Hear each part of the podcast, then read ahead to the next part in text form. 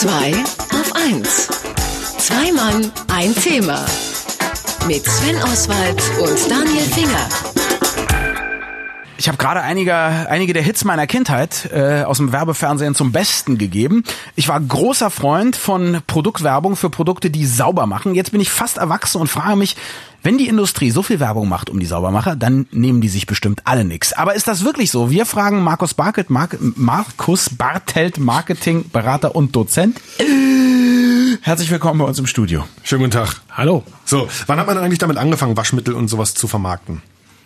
Waschmittel zu vermarkten, das ging natürlich in den USA schon sehr früh los. In den 30ern, die sogenannten Soap Operas, die wir heute auch noch kennen, sind von Procter Gamble und von anderen eingeführt worden, um die Hausfrauen ideal erreichen zu können. Daher kommt der Name? Daher kommt der Name. Das ist wirklich, von denen wurde es produziert oder gesponsert.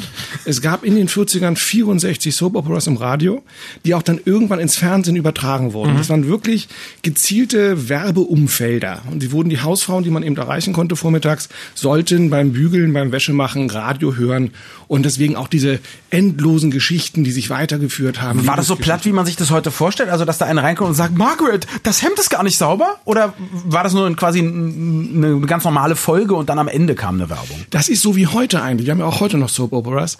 Das heißt, ähm, es wurden Geschichten erzählt, Liebesgeschichten natürlich und uneheliche Kinder und wo kommen die her.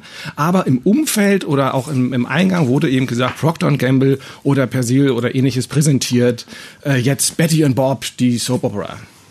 Cool. Jetzt ist ja so, ähm, äh, dass, äh, ähm, dass ja oft in diesen in diesen äh, ganzen Reinigungsmitteln eigentlich quasi die gleichen Sachen drin sind. Mhm. Das kann man ja sagen. Also egal von welcher Firma es kommt, die machen ja alle super sauber und so und trotzdem gibt's da unglaublich viel Werbung. Ich meine, jeder braucht ein Waschmittel und trotzdem werben die sich da um die Wette. Ist das normal? Das ist deswegen normal, weil sie natürlich zu unterschiedlichen Unternehmen gehören. Also ob das jetzt Procter Gamble, Henkel, Colgate, Palmolive ist. Jeder hat Waschmittel, jeder hat Putzmittel. Und hier geht's um Marktanteile ganz klar. Also bei den Waschmitteln haben wir Persil von Henkel als Marktführer, Ariel, die ständig versuchen hinterherzukommen. Und man hat das dann aufgeteilt in verschiedene Segmente, um eben den Fleckentferner zu haben, das Waschmittel für die Vorwäsche und so weiter und so weiter.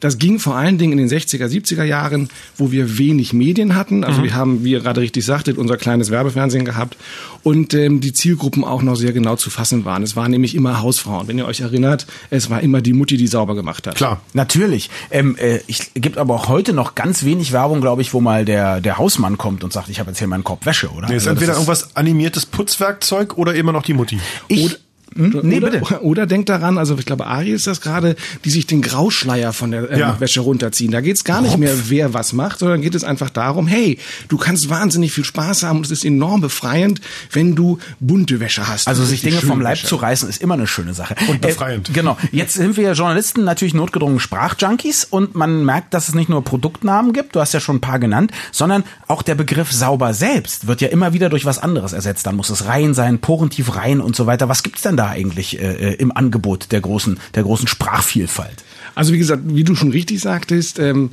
Meister Propper wäscht nicht ähm, wäscht so sauber, dass man sich drin ganz oder putzt so sauber, dass man sich drin äh, dass spiegeln man sich drin kann, ne? spiegeln kann. Dann gab es natürlich ähm, Ariel, die nicht nur sauber waschen, sondern rein. Dann hat Ariel porentief reingewaschen. Jetzt sind wir bei keimfrei angekommen.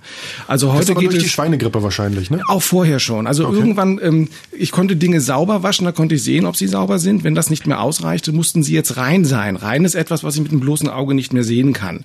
Ähm, das heute sehen wir das in den Putzmitteln. Das sind dann so kleine gezeichnete Keime, die in der Toilette wohnen. Hm. Äh, oder eben auch, ein bestes Beispiel Sagrotan, wo es dann darum geht, dass meine Kinder oder meine Familie potenzielle Keimreinträger sind, die erst dann richtig sauber sind, wenn ich sie durch die Desinfektionsdusche geschoben habe. Das ist wirklich, das eigene Kind wird zum Feindbild, oder? Im so, Grunde, im Grunde oh Gott, es hat, es hat im, im Bus eine Stange angefasst. Ja. Und, und ein Einkaufswagen im Supermarkt, auf Weiher. Sowas macht man aber auch nicht. Äh, wir haben ja gerade vorhin schon mit unserem Medizinexperten darüber gesprochen, dass das gar nicht so gut ist rein. Also sauber wäre wahrscheinlich einfach besser für das eigene Immunsystem und so weiter und so fort. Ähm, das heißt, das kommt nicht nur mir so vor, sondern wir werden tatsächlich langsam gesellschaftlich oder zumindest in den, in den Augen der Werbung zu so Hygiene-Junkies mit drei Sorten Klopapier, mit Mundspülung, mit Zungenrasierern und eben auch mit porentiefen Reinigungsmitteln? Es geht auf jeden Fall ganz stark in die Richtung. Der andere Trend, der ja da ist, ist zu sagen, wir ähm, nehmen biologisch nachhaltige Putzmittel, ähm, wo wir eigentlich normalerweise dafür sein Spucke. müssten.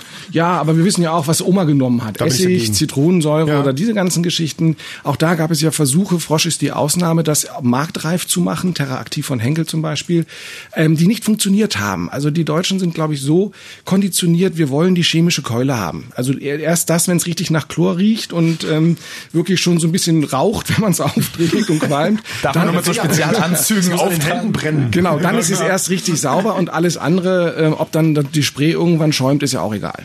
Ist es denn so, dass äh, die, die Werbeindustrie das vielleicht nochmal ändern kann oder werden die sich einfach weiterhin damit arrangieren und dementsprechend versuchen, äh, sozusagen unsere, unsere Bedürfnisse auch zu befriedigen? Mit der Keule. Die werden so weitermachen, weil das einfach sich über Jahrzehnte hinweg so ergeben hat. Und äh, man hat Angst davor, jetzt solche eingefahrenen Pfade zu verlassen. Das ist ganz klar. Ähm, wir sehen eine große Entwicklung, dass nämlich die Handelsmarken und die No-Name-Produkte, also alles, was Tandil ist oder ähm, W5 oder aber auch von oder bei Leer oder wie die alle bei, bei DM heißen, mittlerweile Produkte sind, die nicht beworben werden, die günstiger sind, aber bei Stiftung Warentest wesentlich bessere Noten bekommen. Also äh, unsere Empfehlung hier von Radio 1, wenn Sie was wirklich sauber haben wollen, dann nehmen Sie verdammt nochmal irgendein Waschmittel. Porentief reine Informationen über Werbung für sauberes und reines kam in diesem Fall von Marketing-Experte Markus Bartelt von Büro Bartelt Concepts. Vielen Dank dafür und jetzt hübsch hübsch sauber machen hier. Radio 1. Zwei auf eins. Zwei Mann, ein Thema. Mit Sven Oswald und Daniel Finger.